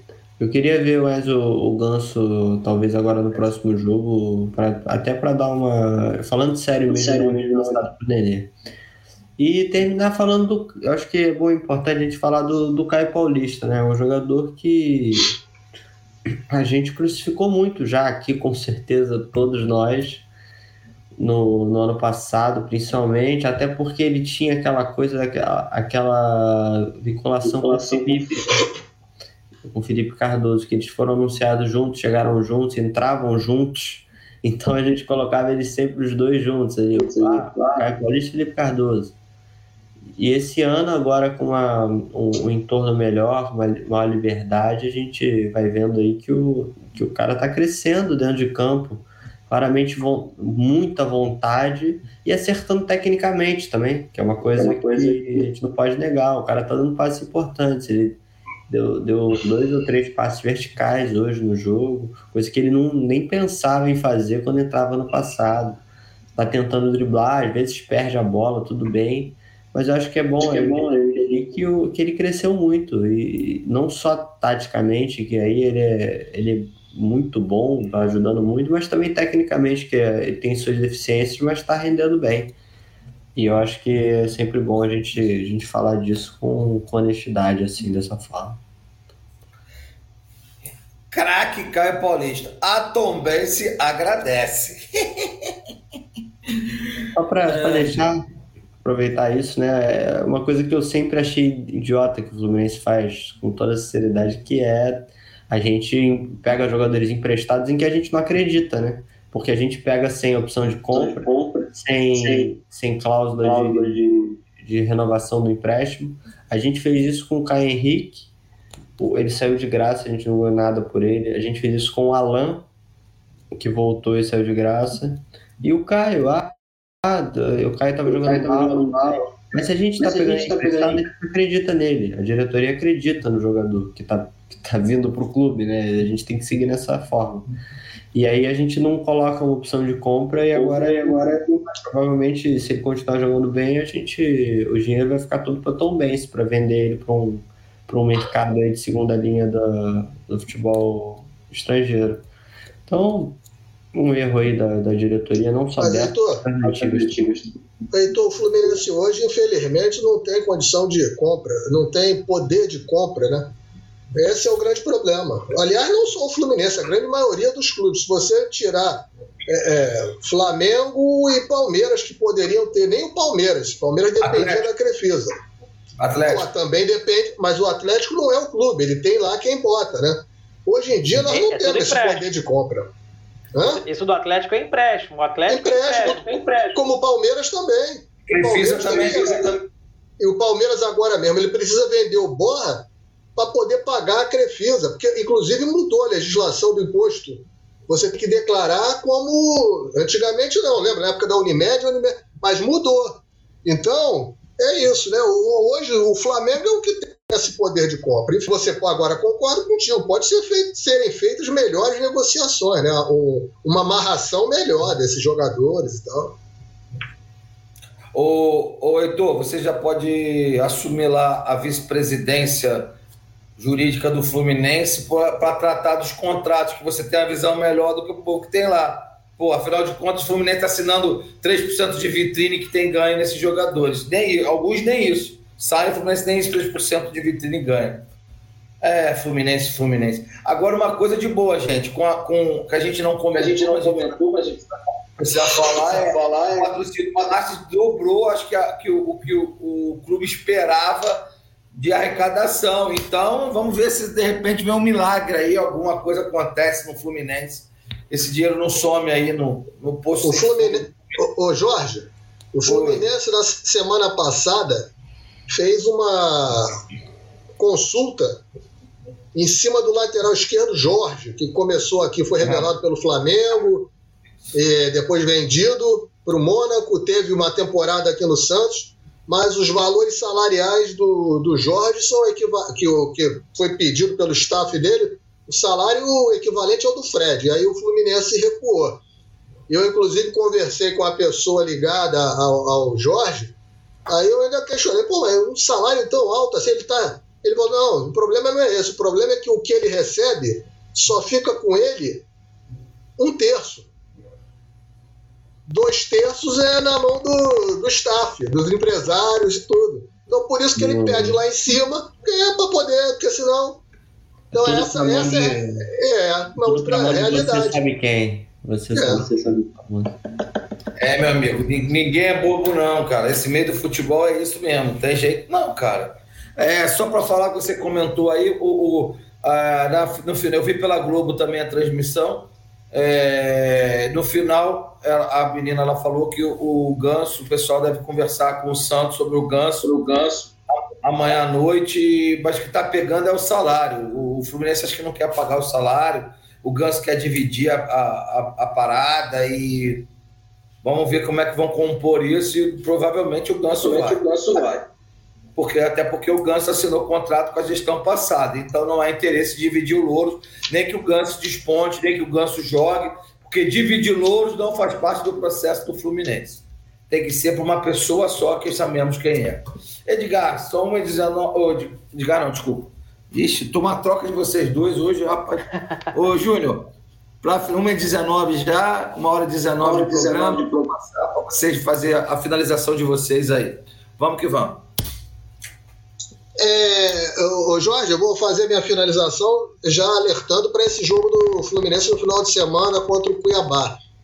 É, espero que o Fluminense é, é, não, não cometa o erro que cometeu na, né, entre o estadual e aquele jogo contra o Júnior Barranquilha, na Libertadores, em que nós, depois do primeiro Fla-Flu, ficamos falando só no Fla-Flu na semana seguinte, esquecemos que tínhamos jogo na terça-feira contra o Júnior e a gente sabe qual foi o resultado. Então é um jogo, eu acho que é, é, o time do Cuiabá, ele é um time que tem algumas peças interessantes. Ele tem uma zaga muito alta, ele tem um jogador de meio campo, bom jogador, o PP, que foi forjado aqui na, no Flamengo e foi para lá. Tem um, um, atacante, um centroavante experiente, que é o Elton.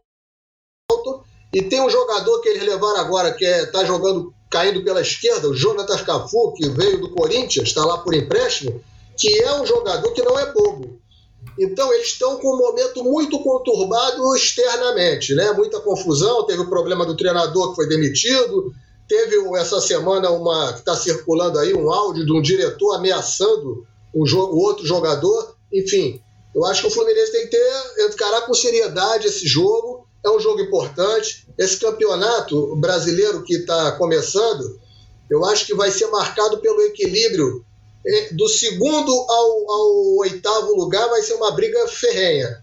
E eu não ve, eu vejo entre essas equipes, tirando o Flamengo, eu vejo os demais muito, muito aproximados no futebol que está sendo praticado. Então, eu acho que é um jogo que o Fluminense não pode prescindir de encarar com seriedade e buscar os três pontos, que esses pontos vão ser muito importantes mais tarde. E agradecer mais uma vez a oportunidade de ter estado aqui com você, com a Cláudia, com o Edgar e com o Heitor e com todo mundo que interagiu com a gente. Grande abraço, boa noite a todos. Valeu. Obrigado você, Obrigado mais você, a brilhantar nossa, nossa galera aqui com seus comentários, Júnior. E, Júnior, você falou tudo. Eu acho também que, que, o, que o Fluminense não pode abrir mão é, de jogar em casa e se fazer presente, né? E ir atrás do, dos três pontos, até porque não pode deixar escapar ninguém lá na frente. Então a gente empatou com o São Paulo um jogo que era para ter ganho.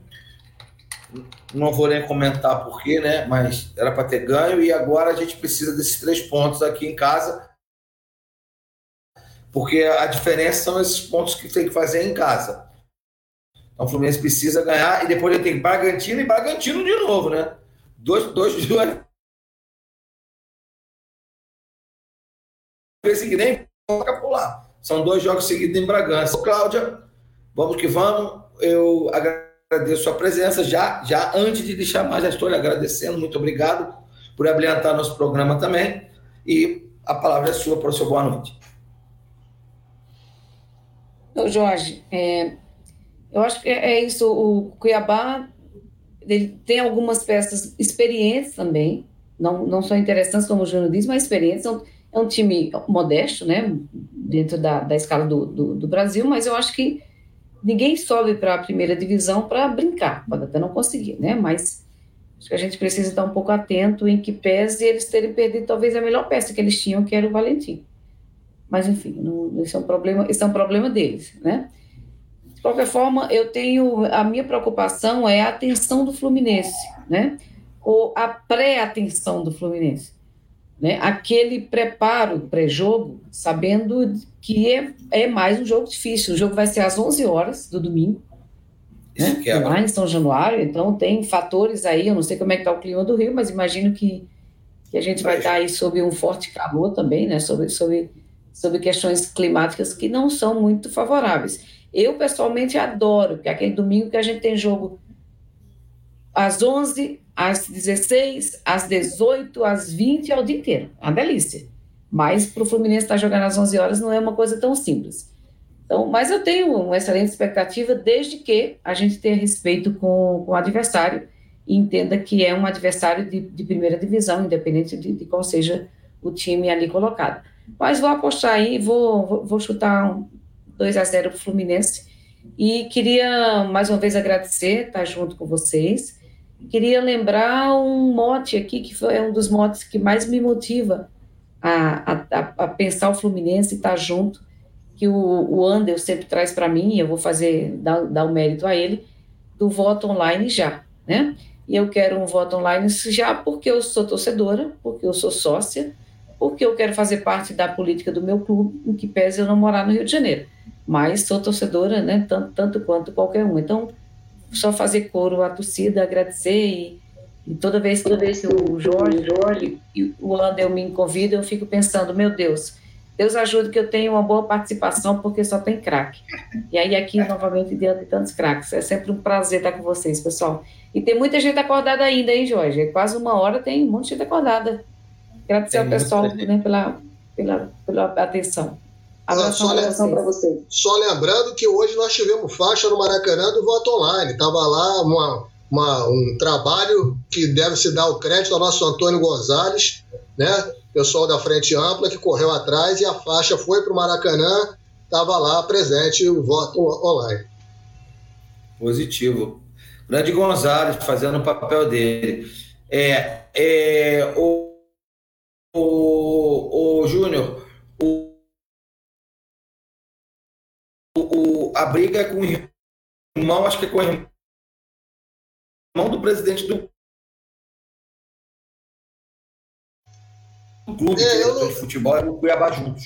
É, eu acho que sim, porque é uma família, né? O Cuiabá é um clube empresa que é comandado por uma família do agronegócio lá da, do Centro-Oeste. Os caras têm muita grana, eles têm uma estrutura excepcional, né? excepcional a estrutura deles, e realmente eles desandaram. A maionese desandou com esse negócio do final de semana do treinador e progrediu para a relação com o elenco, uma coisa inesperada, até certo ponto inesperada, e todo mundo que passou pelo clube nos últimos três anos só tem elogios a tudo, a relacionamento, estrutura do clube, e nos últimos dias isso desandou.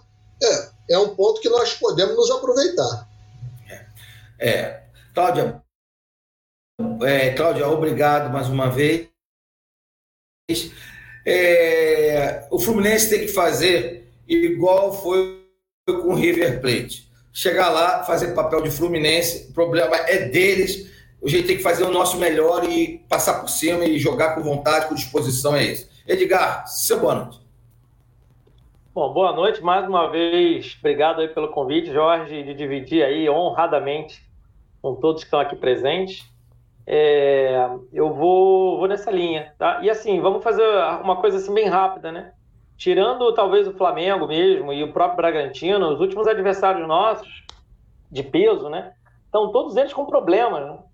O Cuiabá não é um, um adversário de peso, evidentemente, mas é mais um que acumula problemas e a gente vai lá e não tem nada a ver com isso, tem que fazer a nossa parte. Né? O São Paulo teve a ausência do Daniel Alves, que é muito sofrido e muito pesado para eles, né? Enfim, não conseguimos vencer o jogo, mas a gente não pode reclamar de sorte, né? Nesse, nesse, nesse momento agora atual do Fluminense. A gente que vive sempre falando, pô, tudo dá conta, o Fluminense sempre dá. Agora a gente não vai poder usar isso, né? Quem tem usado isso são os nossos adversários. Não tem nada a ver com isso, tem que fazer a sua parte. É, voto online já, como endossando o coro, porque hoje eu moro no Rio, tenho como ir votar, mas eu já morei nove anos fora do Rio, então sei o quanto isso é caro, o quanto isso é, é, é importante para quem, para a gente estar tá de fora e participar da política do clube. E eu queria deixar só uma, uma, um pitaco aí sobre né, com que roupa a gente vai, né, até para brincar com a palavra que a Cláudia usou numa outra live brilhantemente, com que roupa o Fluminense vai para o Maracanã. Eu, eu acho que é momento de sim fazer um rodízio de algumas peças, mas eu até queria alertar um, alguns comentários que acontecem aqui também, de amigos participando. Eu não acho que a gente tem que ter dois times diferentes, não. Tem que ir mudando peça a peça, jogo a jogo. Toca um aqui, outro ali. Até porque o jogador precisa entrar é, numa engrenagem que está funcionando. A engrenagem está funcionando. Então é muito mais fácil você pegar um esquema que está funcionando. Veja o Manuel hoje. O Manuel entrou dentro de um esquema que já vinha funcionando. Aí é muito confortável jogar. Agora você pega, e aí até brincar com a, com a, coisa da substituição nesse jogo. Você pega o Ganso, ele entra junto com outros dois, já tinha entrado mais um, você muda quatro jogadores de 10 no meio de uma partida, é diferente, é evidente, é diferente. Então, assim, que o, que o Roger tenha a sabedoria que ele vem tendo nos últimos jogos para melhor adequar as peças que precisam ser testadas. E eu estou com o Heitor, tem que testar o Davi Braz para ontem, porque é, aqui tudo indica que a gente vai perder o Nino mesmo e os nossos zagueiros vão ser esses aí que vão ficar no elenco. Boa noite, saudações tricolores. Boa noite, obrigado mais uma vez por abrilhantar a nossa nosso panorama pós-jogo. Meu garoto Heitor, suas considerações finais desse belo 2 a 0 porque hoje nós não sofremos, né? Eu falei no pré-jogo que era que o Fluminense é sempre sofrido, mas hoje a gente não sofreu, não. E eu sou honesto. Obrigado, Roger, por não me fazer sofrer hoje. Vai lá, Heitor, a palavra é sua. É, boa noite a todos aí, esses, essas 14 pessoas que ainda estão na live. Só agradecer aí, quase uma, já uma hora da manhã agora e ainda tem gente aí muito feliz. Como já, já falei um pouco do Cuiabá, vou aproveitar agora para falar do, de uma coisa que a gente normaliza, né? Mais um gol do Fred, né? O cara tá a um gol de ser o maior artilheiro junto com o Romário da Copa do Brasil. Vai ser aí, naturalmente, o segundo maior artilheiro do Campeonato Brasileiro. Já é o maior dos pontos corridos. É o nosso ídolo e ele deu, ele falou na coletiva né, que é para aproveitar porque, como ele disse, o fim está próximo e tá, porque a idade está chegando, né? E que a gente aproveite esse, pelo menos esse último ano aí, que com certeza vamos ter do Fred, que ele consiga manter esse nível que, mesmo quando ele. Hoje que eu, eu acho que ele não performou tão bem no jogo inteiro, mas aquela bola ali, quando ele recebe, é 10 em 10, é 100 em 100, ele faz todas aquelas bolas. O cara realmente, o meu, logicamente, o meu maior ídolo no futebol, eu sei que para vocês não talvez ele não tenha essa grandeza que tem para mim. Lógico que o, o, cara é ídolo do clube né? Então espetacular. Mais uma grande nem uma grande atuação, atuação mas até quando não há uma grande atuação ele decide o jogo só Fred. Fred é Fred. É isso. Boa noite a todos. o Heitor deixa eu só me permitir que eu acho que eu sou mais velho aqui. Vou falar uma coisa para você. O Fred é o maior jogador é, dos últimos 20 anos, certamente, que deixou a camisa do Fluminense. E o Fluminense, que eu, por exemplo, tive grandes ídolos meus, e vou dizer, quando o Flávio deixou o Fluminense, olha que deixou o Fluminense por outras questões, porque começou a namorar a filha do presidente, e aí naquela época, e foi mandado embora do Fluminense. Né? E, é, o Flávio quando Lula deixou o Fluminense ponta esquerda, foi jogado. Aí nos, fez um gol contra o Fluminense na semifinal do Campeonato 75 brasileiro. Aquilo me doeu mais do que a derrota. Então, esses jogadores, quando saem, é, é Manfrini, que foi, foi jogar no, arquivo, no, no rival, no Botafogo. Então, é, é, realmente é doído. Mas a grandeza do Fred é inegável e eu acho que dos tempos modernos, se é que podemos chamar assim, é o maior jogador dos tempos modernos, ídolo, grande ídolo da história do Fluminense dos tempos modernos. É, e o que me dói é, é saber, sabe as palavras, o, Júnior, sabe as palavras. O que me dói é saber que a gente podia estar com um jogador do lado dele lá, tipo Samuel Granada, para aprender as artimanhas, os atalhos da área, porque ele, ele, ele, ele, ele treina o Caio Paulista, ele podia estar treinando o Samuel, mas preferiram banir o jogador para emprestar o jogador para o Vitória, de vez de estar lá. Mesmo que no jogado lá do Fred, treinando, treinando aprendendo artilheiro. Então é, é isso que a gente. Jogador ídolo, craque, tem que estar no clube para que os novos possam se espelhar e possam aprender com ele. Então é lamentável e essa parte que o Fluminense fez é emprestar um grande artilheiro. O garoto era um grande artilheiro das categorias de base. Não, não, não acredito que ele foi penalizado com aquele gol que ele perdeu, por isso que foi emprestado, não, realmente. Não, ele foi emprestado. Ele, ele, foi emprestado porque o Fluminense contratou dois jogadores e ele ia ficar sem espaço. Ainda tem né? o João na frente. Ainda tem, pois aí, ele perdeu espaço por João Kennedy também. Sim. O Samuel perdeu espaço é, mas, pro John Kennedy. É, e aí. São, são, Pois não. Pode falar. Não, é porque o, o, você tem razão. O Samuel é mais jogador de área. John Kennedy pode jogar de área ou pelos lados. Mas ele perdeu espaço para o John Kennedy na, na, retinha final aí do, do Campeonato Brasileiro. E aí, ele, eu acho que a saída para ele vai ser bom. Ele, quando voltar ao Fluminense, eu acho que vai ser bom para ele, porque ele vai, nós vamos, inclusive, poder ver o, o, Samuel em ação, né? Eu já vi semana passada ele jogando lá um jogo do Vitória. Ele, ele vão ver poder ver ele em ação. Espero também que o John Kennedy esteja retornando com a cabecinha boa e que possa ele aproveitar aí o Fred lado a lado, até para aconselhar ele. Muito bem, eu também acho. Então, galera, então é isso aí. Obrigado a todos os participantes da mesa, a todos os panorâmicos que nos acompanham. Está caindo, está tarde. Uma boa noite para vocês. Até o próximo Até jogo o próximo contra o Cuiabá. Cuiabá. 11 horas do domingo. Boa noite, fiquem com Deus. Boa noite. Volta online tchau, tchau, já. Gente, Volta online já.